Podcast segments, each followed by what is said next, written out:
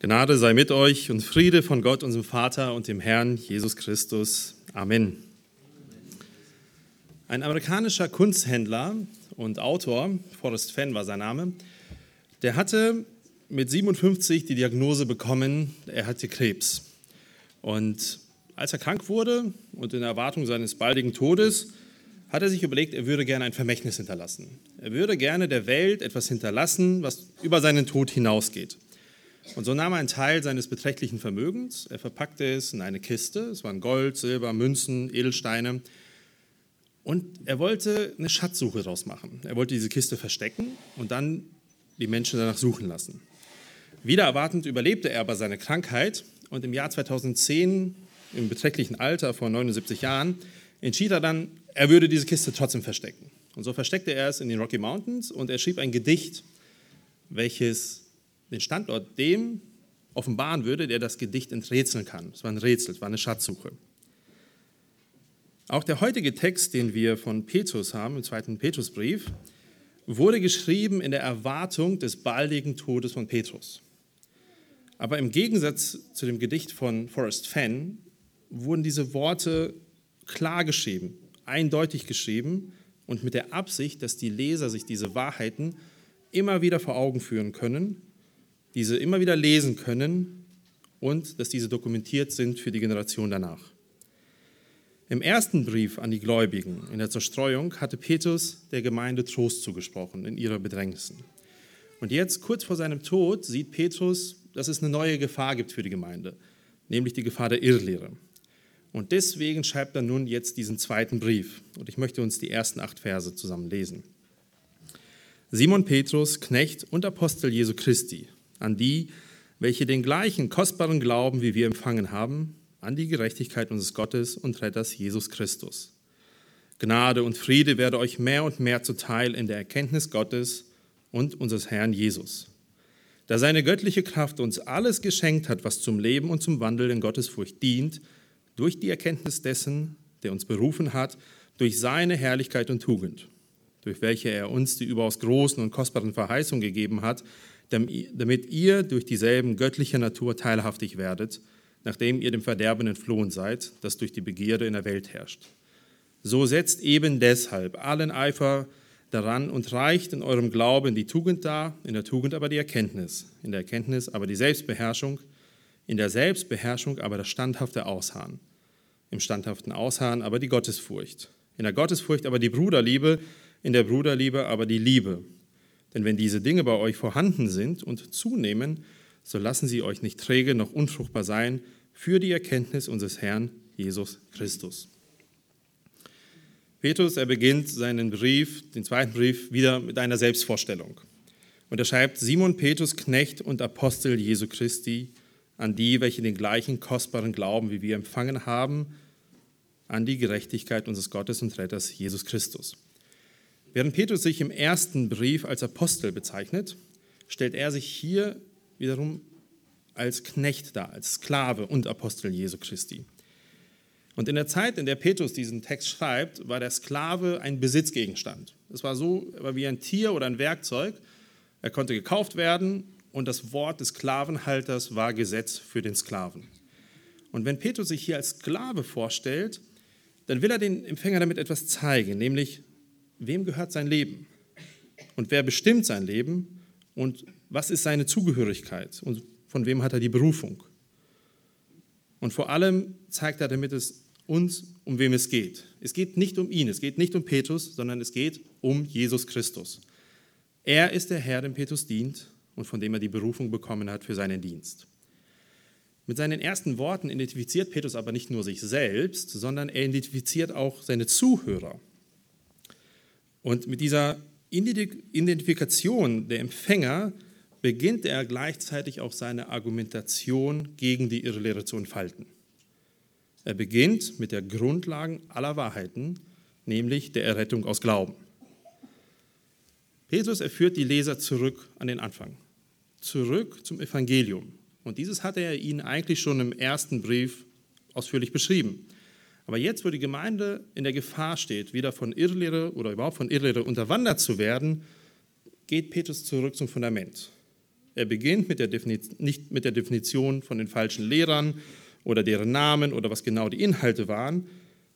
Nein, Petrus beginnt den Brief, indem er den Gläubigen zeigt, was sie von Gott erhalten haben, welche Verantwortung daraus entsteht und welche Folgen das hat.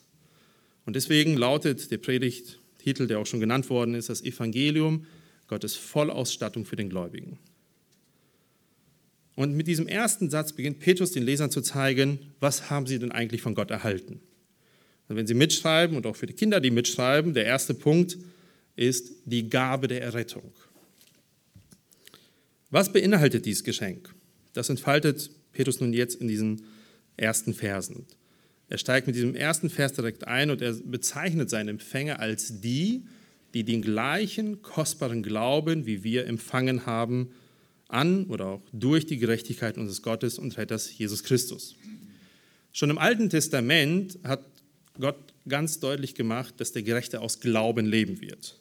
Und im Neuen Testament wurde das zum einen in den Evangelien von Jesus, aber dann auch später von Paulus sehr ausführlich dargestellt, was das bedeutet. Der Glaube, von dem Petrus hier nun spricht, meint sowohl die Wahrheit als auch die Glaubenssätze und das persönliche Ergreifen eben dieser Glaubenssätze und das Vertrauen darauf. Und Petrus macht den Empfängern hier klar, diesen Glauben, den habt ihr empfangen. Das ist kein Werk von euch. Der rettende und persönliche Glaube ist Teil der Gabe Gottes in der Errettung.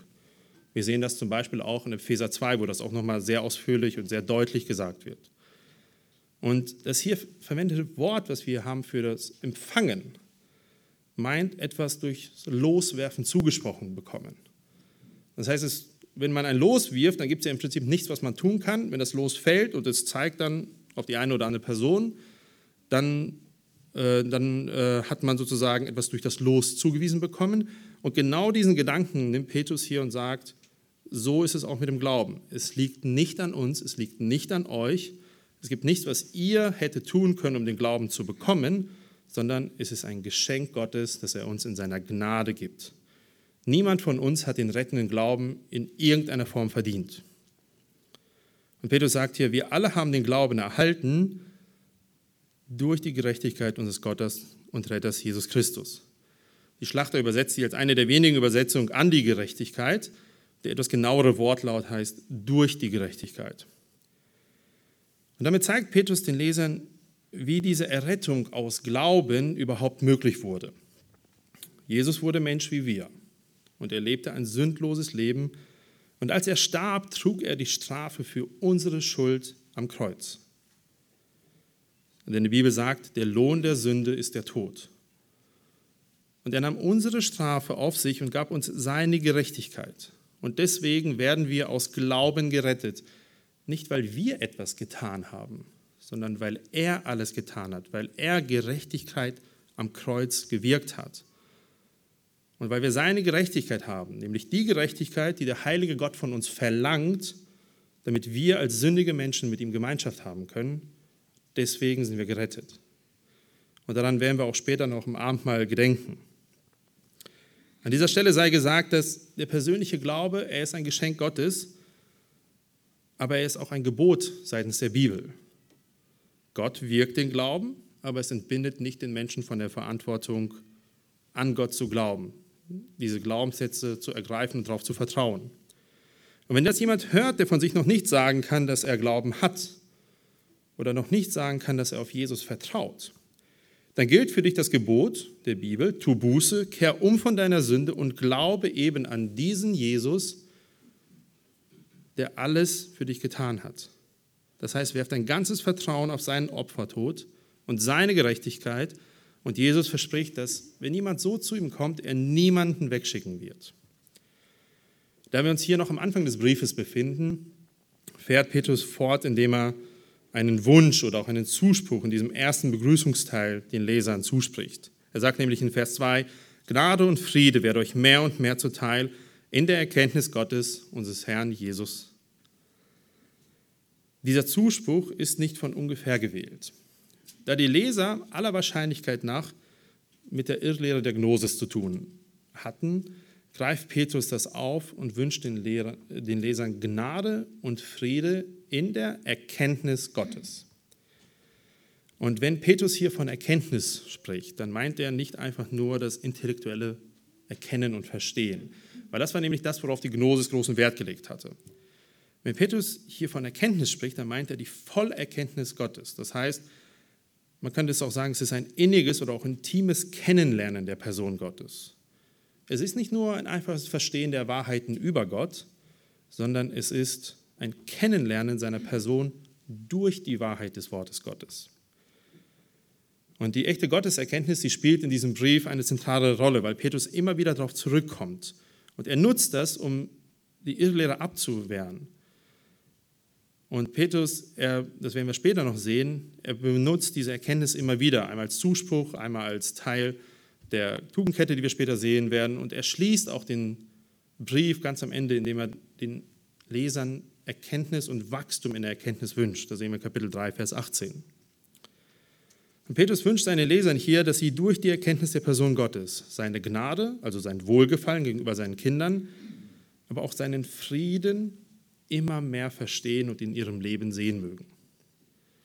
Und mit diesen ersten beiden Versen hat Petrus seine Leser begrüßt und das Thema gesetzt. Und mit Vers 3 verlassen wir nun diesen Grußteil und gehen zu der Argumentation über.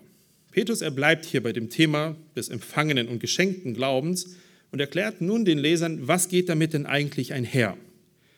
Denn nicht nur der Glaube ist Teil der Errettung, sondern auch die Kraft, diesen zu leben.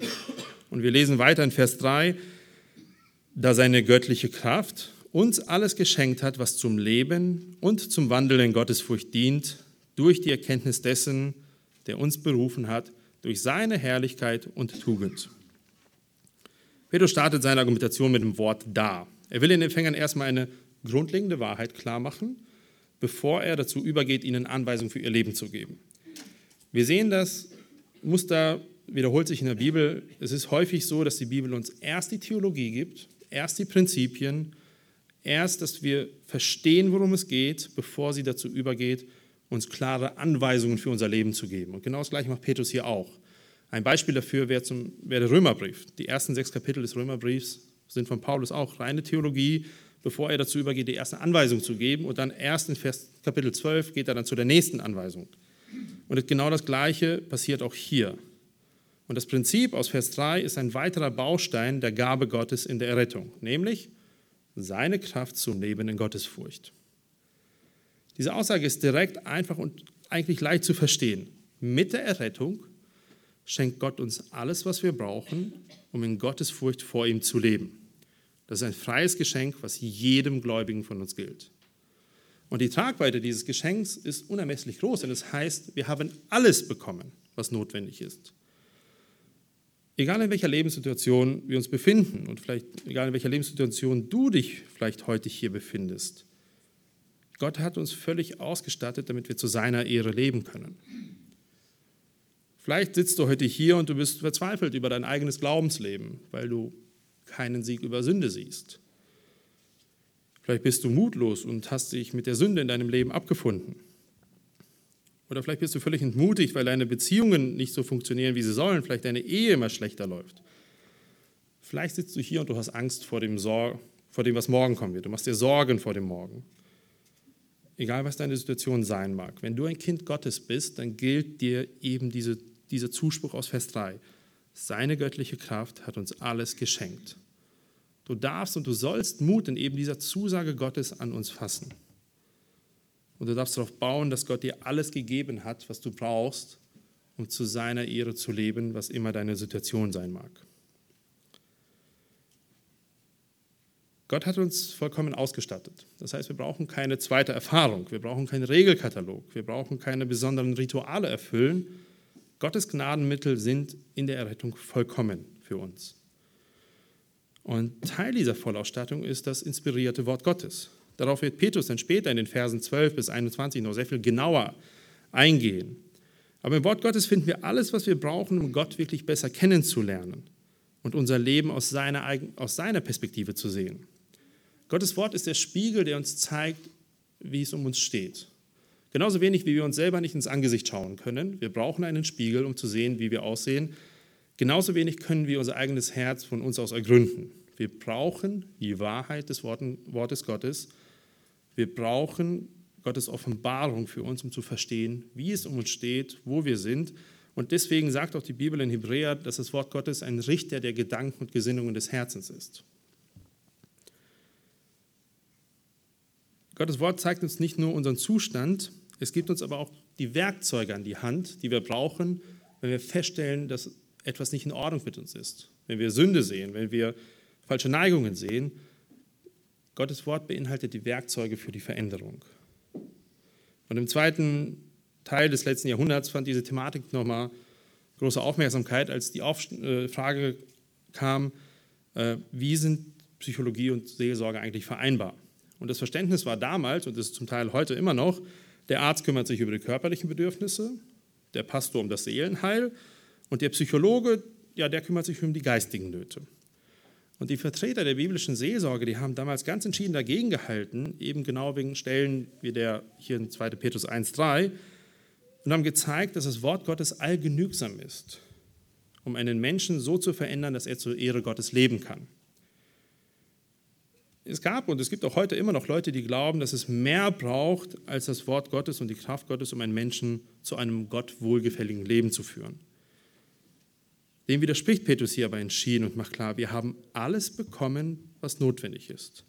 Egal, was unser körperlicher Umstand ist, egal, welche Krankheiten wir haben mögen, egal, was unsere Lebenssituation ist, wenn es darum geht, zu ihrer Gottes zu leben, dann zählt die Kraft und das Wort Gottes. Es ist vollkommen ausreichend.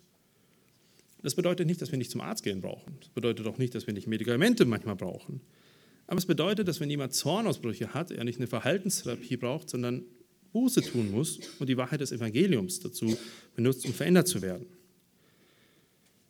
Wie im Vers 2 schon beschrieben, bekommen wir das Geschenk durch die Erkenntnis Gottes. Das heißt, das heißt hier in Vers 3 weiter, durch die Erkenntnis dessen, der uns berufen hat, durch seine Herrlichkeit und Tugend.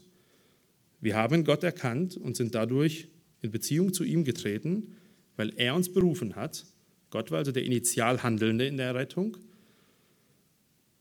aber er zeigt uns darin auch sein ganzes Wesen, seine Herrlichkeit und Tugend. Das heißt, Tugend wäre ein Begriff für die Gesamtheit seiner Vollkommenheiten. Im ersten Petrusbrief hatte Petrus den Lesern schon einmal geschrieben, dass sie dazu berufen sind, die Tugenden Gottes in der Welt zu verkündigen. Und gemäß unserem Vers 3 wurden diese Tugenden aber zuerst an uns selber wirksam in der Errettung. Somit sehen wir, dass wir in der Gabe der Errettung haben wir den Glauben, das war im Vers 1, und hier im Vers 3 die Kraft, diesen auch auszuleben bekommen. Und in Vers 4 finden wir nun den nächsten Baustein dieser Gabe, nämlich die neue Natur. Denn es heißt in Vers 4, durch welche er uns die überaus großen und kostbaren Verheißungen gegeben hat, damit ihr durch dieselbe göttliche Natur teilhaftig werdet, nachdem ihr dem Verderben entflohen seid, das durch die Begierden in der Welt herrscht. Mit der Berufung, die zur Erlösung führt, gehen großartige und kostbare Verheißungen einher. Und diese Verheißungen, sie schließen alles ein, was Gott versprochen hat für seine Kinder. Vom Schöpfungsbericht an, wo Gott den einen Samen versprach, der eines Tages der Schlange den Kopf zertreten wird, bis zum letzten Buch der Bibel. Alle Zusprüche, Zusprüche Gottes, die wir finden, gelten demjenigen, der von Gott berufen ist. Und Gott hat zum Beispiel ewiges Leben verheißen. Gott hat Sündenvergebung verheißen.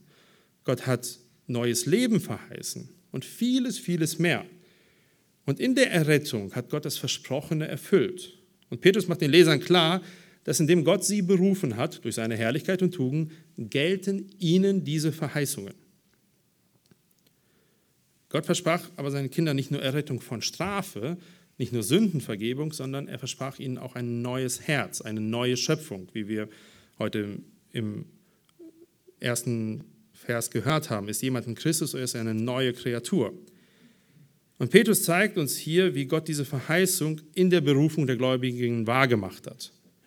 Gott hat uns seine neue Natur gegeben in der Errettung. Und die von Gott gegebenen Verheißungen hatten ein Ziel, sagt Benedikt Peters, und ein Zweck, nämlich, dass Sünder Teilhaber der Natur Gottes werden. Die Schrift beschreibt diese Wahrheit auch als das Einssein mit Christus. Der Gläubige ist mit Christus gestorben, er ist mit ihm begraben und wieder auferstanden, wie Römer 6 sagt. Und nun ist Christus sein Leben. Deswegen sagt die Bibel, dass wir Miterben Jesu sind, weil wir Kinder Gottes sind, die den Heiligen Geist haben.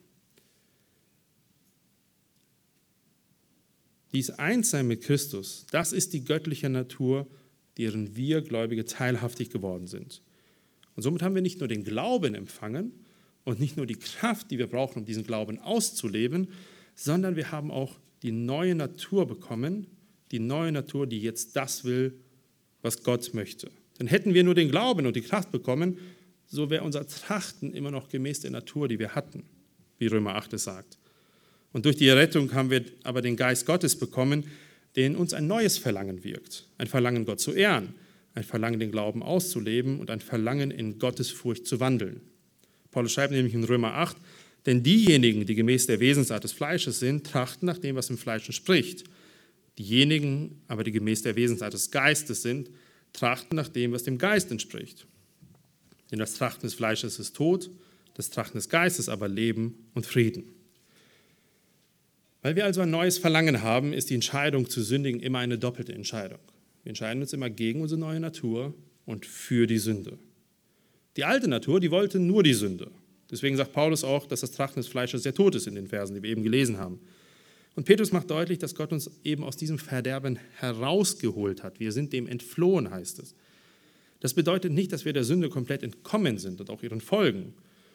Wir haben doch, wir haben aber unser Fleisch, wir haben ja immer noch unser Fleisch und diese endgültige Befreiung, die werden wir erst im Himmel erleben. Aber es bedeutet, dass wir nicht mehr unseren Begierden und nicht mehr der Sünde dienen müssen. Wir dürfen und wir sollen uns Gott hingeben und gemäß dem leben, was Gott für uns getan hat. Gott hat uns aus dem Verderben heraus errettet und uns den Glauben, die Kraft und die neue Natur geschenkt. Und in diesem Sinne sind wir dem Verderben entflohen. Aber dieser Prozess, und das werden wir später noch sehen, ist noch nicht zur Vollendung gekommen. Gottes Verheißungen gehen ja über das Leben und den Tod hinaus. Sie reichen bis ins Jenseits, wo alle Zusagen Gottes endgültig erfüllt sein werden. Und damit rundet Petrus den ersten Teil seiner Argumentation ab, nämlich der Teil, wo er den Lesern das Grundprinzip klargemacht hat, nämlich das, was sie alles in der Rettung bekommen haben. Die Gabe der Errettung beinhaltet den Glauben, die Kraft, ihn auszuleben und die neue Natur.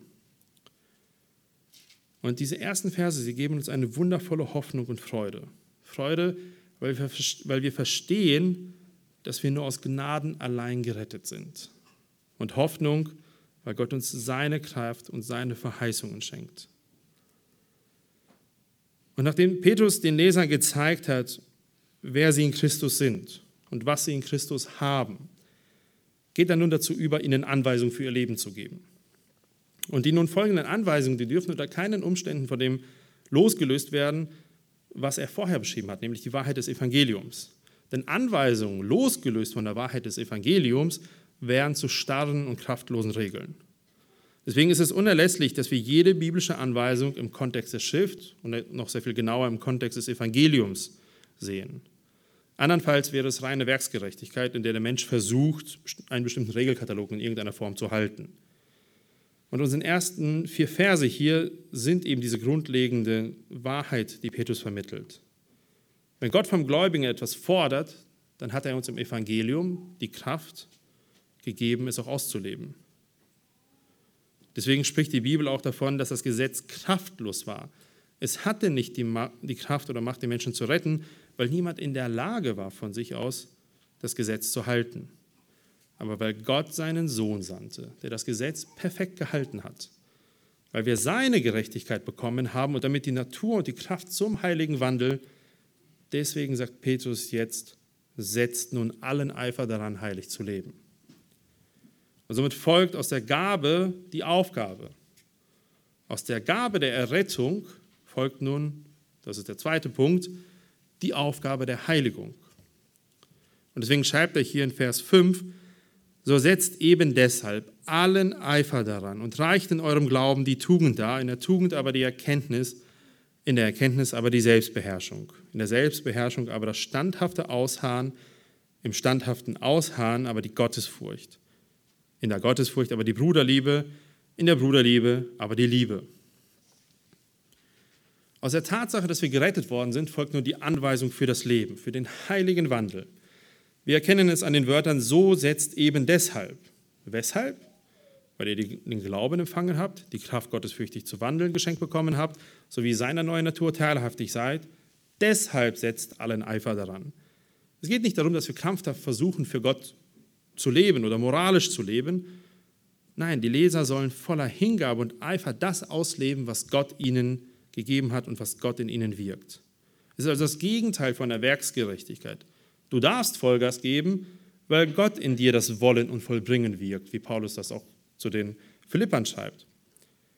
Heiligung im Leben eines Christen ist aber kein Automatismus. Der Gläubige muss mit vollem Eifer dabei sein. Er muss alles geben, weil Gott ihm alles gibt. Es ist auch keine gerade Linie von A nach B. Heiligung ist ein Wachstumsprozess. Es wird Rückschläge geben, es wird Siege geben, aber dadurch werden wir Stück für Stück in das Ebenbild Jesu Christi verwandelt. Und die Bibel lehrt uns, dass dieser Prozess ein täglicher Prozess ist, ein täglicher Prozess der Erneuerung. Gott arbeitet mit uns jeden Tag aufs Neue. Und er gibt uns immer wieder die Kraft, für ihn zu leben. Was auch immer du gestern falsch gemacht hast, heute ist ein neuer Tag und die Bibel sagt, Gott gibt dir Gnade, mit den Dingen fertig zu werden, die heute auf dich zukommen. Heiligung wird auch in der Bibel, das haben wir auch vorhin in dem Text, äh, im Lesungstext gehört, Heiligung ist ein Kampf, ein Kampf gegen die Sünde, ein Kampf gegen unser Fleisch und auch ein Kampf gegen die, nach Epheser 6, Herrscher der Finsternis. Und dieser Kampf erkennt keine Pausen. Er ist erst vorbei, wenn wir vor Jesus stehen und wenn Jesus wiederkommt oder wir im Himmel sind. Deswegen ist es auch Petrus so wichtig, dass seine Leser mit vollem Eifer dabei sind. Und er beschreibt hier sieben grundlegende Bausteine, auf die die Leser ihren Eifer richten sollen und die für die Heiligung unerlässlich sind. Wie bei einer Kette, wo das eine Kettenglied in das andere greift und somit einen starken Halt formt, genauso beschreibt Paulus nun hier sieben Tugenden. Und dazu benutzt er den Begriff Reich dar oder Darreichung. Und das verwendete Wort, was hier benutzt wird, ist, kann auch übersetzt werden mit etwas zur Verfügung stellen oder etwas gewähren, etwas liefern, etwas hinzufügen. In unserem Text spricht Petrus davon, dass wir unseren Glauben, die Tugend darreichen sollen. Tugend ist heute ein selten gebrauchtes Wort. Wenn jemand tugendhaft ist, dann ist er sittlich, moralisch oder auch anständig. Und das Wort beschreibt etwas durchweg Positives. Im Englischen wird das mit moralischer Vortrefflichkeit übersetzt. Und dann, wir haben ja schon gehört, dass in 1. Petrus 2,9 sprach Petrus davon, dass wir die dass wir Christen die Tugenden Gottes verkündigen sollen. Und in Vers 4 haben wir gesehen, dass diese Tugenden die Summe seiner vollkommenen Eigenschaften meint. Und in ähnlicher Weise können wir hier sagen, ist Tugend eine gewisse Zusammenfassung, auch Sammelbegriff für die geistlichen und moralischen Eigenschaften zu verstehen, oder so ist es zu verstehen, mit denen Gott uns ausstattet und die er in uns wirkt. Und in unserem Kontext können wir es wie folgt vereinfachen. Zitat Benedikt Peters. Im Glauben die Tugend darreichen heißt demnach darum besorgt zu sein, dass die Eigenschaften der göttlichen Natur immer klarer hervortreten. Und was das nun bedeutet, sehen wir jetzt in dieser Tugendkette in den Versen 5 bis 7. Das erste Kettenglied ist die Tugend, das zweite die Erkenntnis. In der Tugend aber die Erkenntnis. Um voller Eifer ein tugendhaftes Leben zu leben, brauchen wir Erkenntnis. Paulus attestiert den Juden, dass sie voller Eifer sind, aber nicht nach der rechten Erkenntnis. Und damit war ihr Eifer total fehlgeleitet.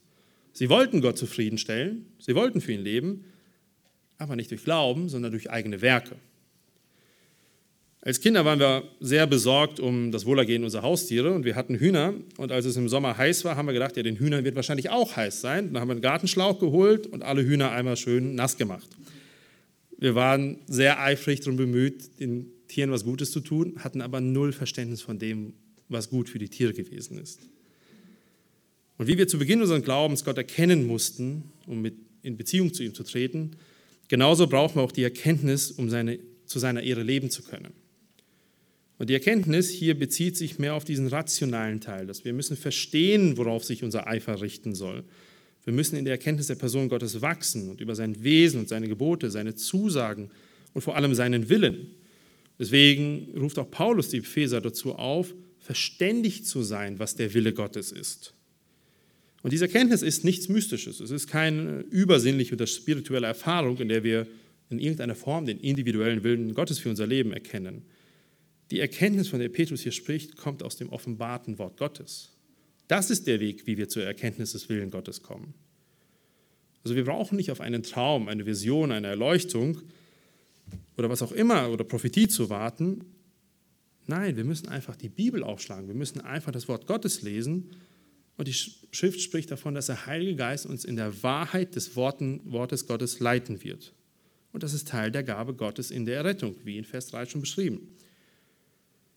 Das nächste Kettenglied ist die Selbstbeherrschung. Wenn wir erkennen, was Gott will, so müssen wir es auch diszipliniert auf unser Leben anwenden. Und wir haben das vorhin gehört. Paulus beschreibt das mit den Worten des Sportwettkampfs. 1. Korinther 9, 26 und 27. So laufe ich nun nicht wie aufs Ungewisse, ich führe meinen Faustkampf nicht mit bloßen Luftstreichen, sondern ich bezwinge meinen Leib und beherrsche ihn, damit ich nicht anderen verkündige und selbst verwerflich werde. Damit Erkenntnis nicht beim Kopfwissen bleibt, brauchen wir Disziplin. Disziplin im Enthalten und auch im Anwenden. Wenn ein Läufer weiß, was er tun muss, aber es nicht umsetzt, nicht trainiert, dann wird er nicht gewinnen. Er kann die besten Verständnisse darüber haben, was Ernährungskonzepte sind, aber wenn er sie nicht umsetzt, wenn er sich bestimmter Speisen nicht enthält, wird er nicht gewinnen. Das heißt, er kann das beste Wissen haben, es wird ihm aber nichts nützen, solange es nicht in die Praxis umgesetzt wird. Und genauso muss ein Christ das, was Gott ihm zeigt und in seinem Wort offenbart, in die Tat umsetzen. Wir sollen nicht nur Hörer, sondern wir sollen vor allem Täter des Wortes sein. Und das bedeutet, dass wir Dinge konsequent ablegen müssen, die uns in der Nachfolge stören, wie zum Beispiel Sünde, sündige Gewohnheiten. Gleichzeitig bedeutet es aber, dass wir auch ein zielstrebiges Vorangehen haben, indem wir den Willen Gottes umsetzen. Und Gottes Wille ist zum Beispiel, dass wir dankbar sind. Gottes Wille ist, dass wir in Heiligung wachsen. Gottes Wille ist, dass wir uns der Unzucht enthalten. Und somit könnten wir diese Liste weiterführen. Und dazu, wenn wir etwas diszipliniert anwenden, brauchen wir Ausdauer. Deswegen fährt Petrus mit dem nächsten Kettenglied fort und sagt, ihr braucht standhaftes Ausharren. Denn im Gegensatz zu, den, zu Gott sind wir Menschen, haben wir begrenzte Ressourcen. Wir werden müde und wir neigen zum Aufgeben. Als Jesus seine Jünger im Garten trifft, dann sagt er ihnen, der Geist ist willig, aber das Fleisch ist schwach, weil die Jünger geschlafen haben. Das, was wir aus der Schrift erkennen, müssen wir immer wieder auf unser Leben anwenden, bis wir sterben werden. Und wir werden im Leben nie auf ein Plateau der Heiligung ankommen, wo wir sagen können, ich muss nicht mehr gegen mein Fleisch kämpfen. Und deswegen beschreibt die Bibel nicht umsonst Heiligung als diesen Kampf, der erst vorbei sein wird, wenn wir im Himmel sind. Aber nicht nur das, sondern die Bibel sagt auch, dass es werden uns widrige Umstände begegnen. Wir werden unter Umständen Verfolgung erleben. Wir werden unter Umständen Krankheit erleben. Wir werden Schwierigkeiten im Leben haben. Und gerade in diesen Situationen, wenn das passiert, zeigt sich unser Glaube, zeigt sich, ob unser Glaube sich bewährt oder auch nicht. Und eben deshalb brauchen wir standhaftes Ausharren. Und es braucht die Geduld und das Vertrauen, auf Gottes Eingreifen zu warten. Nehmen wir mal als Beispiel Josef. Josef, er wurde verkauft, er wurde durch Lügen ins Gefängnis gebracht. Er wurde eine längere Zeit scheinbar komplett vergessen. Aber Josef wartete geduldig und vertraute darauf, dass Gott eingreifen wird. Und er hat in jeder dieser Lebenslagen hat er zur Ehre Gottes gelebt und wir würden sagen, das Beste aus der Situation gemacht, indem er Gottes Prinzipien angewendet hat. Er war ein treuer Arbeiter, er war ein guter Gefangener. Und damit die Leser zurück zu unserem Text, nicht vergessen, warum und für wen sie das alles tun, steht als nächstes Kettenglied die Gottesfurcht oder auch die Gottseligkeit. Weil Gott uns alles geschenkt hat, was zum Wandeln in Gottesfurcht dient, sollen wir auch in Gottesfurcht wandeln. Gottesfurcht ist eine Ehrfurcht vor dem allmächtigen Schöpfer.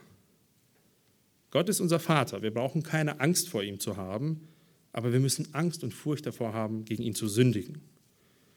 In Sprüche 8, Vers 3 heißt es, die Furcht des Herrn bedeutet, das Böse zu hassen. Tust du das? Hast du das Böse? Hast du die Sünde? Oder verharmlost du vielleicht sogar das Böse?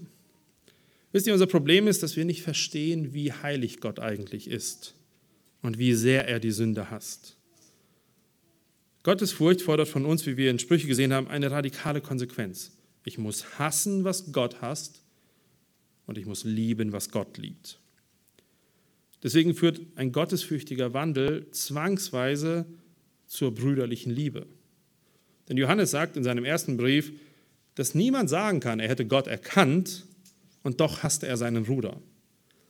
Wahre Gottesfurcht zeigt sich unter anderem in der Liebe, die wir zu seiner Gemeinde haben. Deswegen sagt Paulus auch, wir sollen Gutes tun, zuallererst an den, Haus, an den, an den Gläubigen untereinander.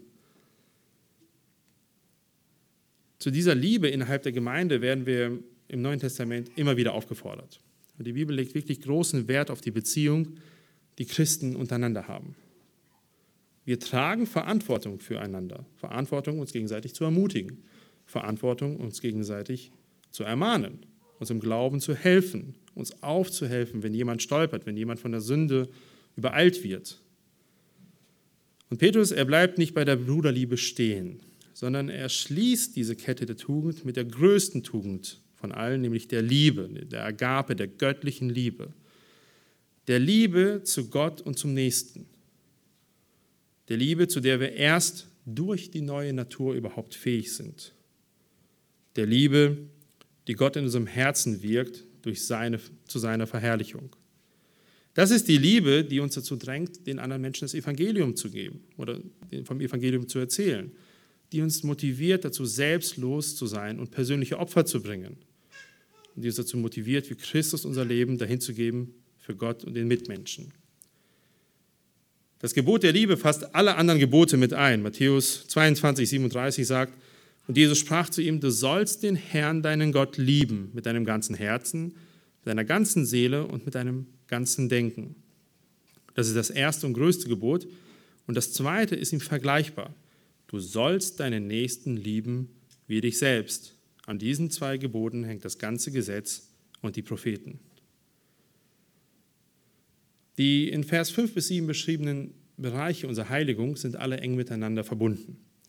Also wir können sie nicht voneinander trennen. Wenn wir auch nur einen Punkt rausnehmen würden, würde der Rest auch nicht funktionieren. Wir können nicht sagen, Hauptsache wir lieben uns und sind eifrig darum bemüht, gut zu leben, aber Erkenntnis ist nicht so wichtig.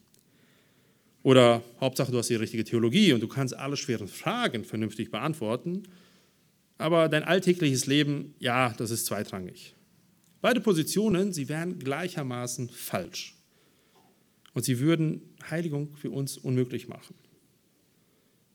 Gott hat uns als Ganzes errettet und er will, dass wir ganz für ihn leben. Deswegen sind die hier beschriebenen Punkte wirklich sehr grundlegend. Das sind grundlegende Bausteine für unsere Heiligung, die dann ihrerseits wiederum Auswirkungen auf viele Bereiche unseres Alltags haben. Erkenntnis lässt uns richtige Entscheidungen treffen. Gottesfurcht lehrt uns das Böse zu hassen. Liebe führt zu Selbstlosigkeit. Und diese Liste könnten wir jetzt unendlich weiterführen, weil einfach alles miteinander verwebt und verbunden ist. Aber diese Kette der Tugend ist kein Selbstzweck, sondern dazu da, dass Gott verherrlicht wird. Das ist das Ziel. Unser heiliges Leben ehrt Gott. Aber das ist nicht das Einzige, was passiert, wenn wir in Heiligung leben, auch wenn es wirklich Grund genug wäre, heilig zu leben. Und damit kommen wir zum letzten Vers unseres heutigen Abschnittes, Vers 8. Und damit auch zum Ende. In Vers 8 zeigt Petrus den Lesern nämlich, was die Folge des heiligen Wandels mit Gott ist. Und das heißt in Vers 8, denn wenn diese Dinge, die sieben Tugenden, bei euch vorhanden sind und zunehmen, so lassen sie euch nicht träge noch unfruchtbar sein für die Erkenntnis unseres Herrn Jesus Christus. Wir sehen hier, dass es nicht darum geht, dass diese sieben Dinge in Perfektion in unserem Leben immer da sind, sondern es heißt, es geht, äh, heißt im Text, dass, sie, dass wir wachsen, dass sie zunehmen. Es ist ein Wachstumsprozess, der dann uns aber, so Petrus, nicht ohne Frucht lässt, sondern in die tiefere Erkenntnis Gottes bringt. So wie in Vers 2 geht es hier wiederum um diese volle Erkenntnis der Person Jesu, volle Erkenntnis Gottes. Und um der Lehre der Gnosis wieder so einen Seitenhieb zu verpassen, schreibt Petrus hier, von der Erkenntnis, die nur durch wahre und gelebten Glauben wächst und zunimmt. Und durch den ganzen Brief hindurch bemüht sich Petrus darum, dass die Leser in der Gotteserkenntnis wachsen. Und direkt hier zu Beginn zeigt er den Lesern, was passiert und wie es passiert. Es passiert nämlich über die Heiligung. Wer im Glauben für Gott lebt, wird ihn immer besser und tiefer kennenlernen. Das ist die Frucht, von der Petrus hier spricht. Der Christ wächst in der Erkenntnis Gottes in dem Prozess der Veränderung. Wir haben das Wort Gottes, durch das wir erkennen, wie Gott ist. Aber solange wir, wir es nicht in die Tat umsetzen, werden wir nicht über das intellektuelle Verstehen hinauskommen. Wir selber können keine Frucht produzieren. Das ist das Ergebnis des Wirken Gottes an uns in der Heiligung. Zusammenfassend können wir sagen, dass mit diesen Versen Petrus die Empfänger wieder an das Evangelium von Jesus Christus erinnert. Er wollte, dass sie verstehen, was sie bekommen haben und was daraus folgt, nämlich die Gabe der Errettung. Sie beinhaltet den Glauben, die Kraft und die neue Natur. Und daraus folgt die Aufgabe der Heiligung.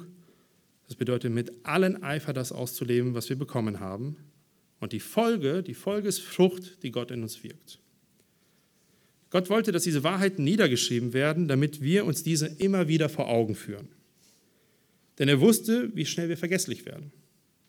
Er wusste, wie schnell wir geistlich schläfrig werden. Er wusste, wie schnell wir uns von der Sünde übereilen lassen und betrügen lassen. Und wenn das passiert, dann sagt Gott durch Petrus in Vers 13 unseres Kapitels, dass er uns aufwecken will und uns immer wieder an die Wahrheit des Evangeliums erinnern möchte und uns dadurch gnädig zu sich zurückführen. Wie wir in Vers 14 lesen können, schreibt Petrus diese Worte kurz vor seinem Tod. Und es war ihm wichtig, dass dieser Schatz der Wahrheiten über seinen Tod hinaus den Gläubigen zur Verfügung steht. Und im Gegensatz zum Schatz des Millionärs aus der Anfangsgeschichte ist dieses Vermächtnis viel mehr wert als alles Gold und Silber der Welt. Denn der Schatz des Millionärs, er wurde zehn Jahre nachdem er vergraben wurde, wurde er gefunden. Das Tragische ist aber, dass auf der Suche nach diesem Schatz starben sechs Menschen. Sie ließen ihr Leben auf der Suche nach dem Vergänglichen. Und der Schatz, den Petrus uns hier niedergeschrieben hat, ist ein Schatz, für den es sich wirklich zu leben und zu sterben lohnt. Und ich möchte mit einem Lied schließen, was das gut darstellt. Da heißt es nämlich, es ist ein altes Lied, Ach, sagt mir nichts von Gold und Schätzen, von Pracht und Schönheit dieser Welt. Es kann mich ja kein Ding ergötzen, das die Welt vor Augen stellt.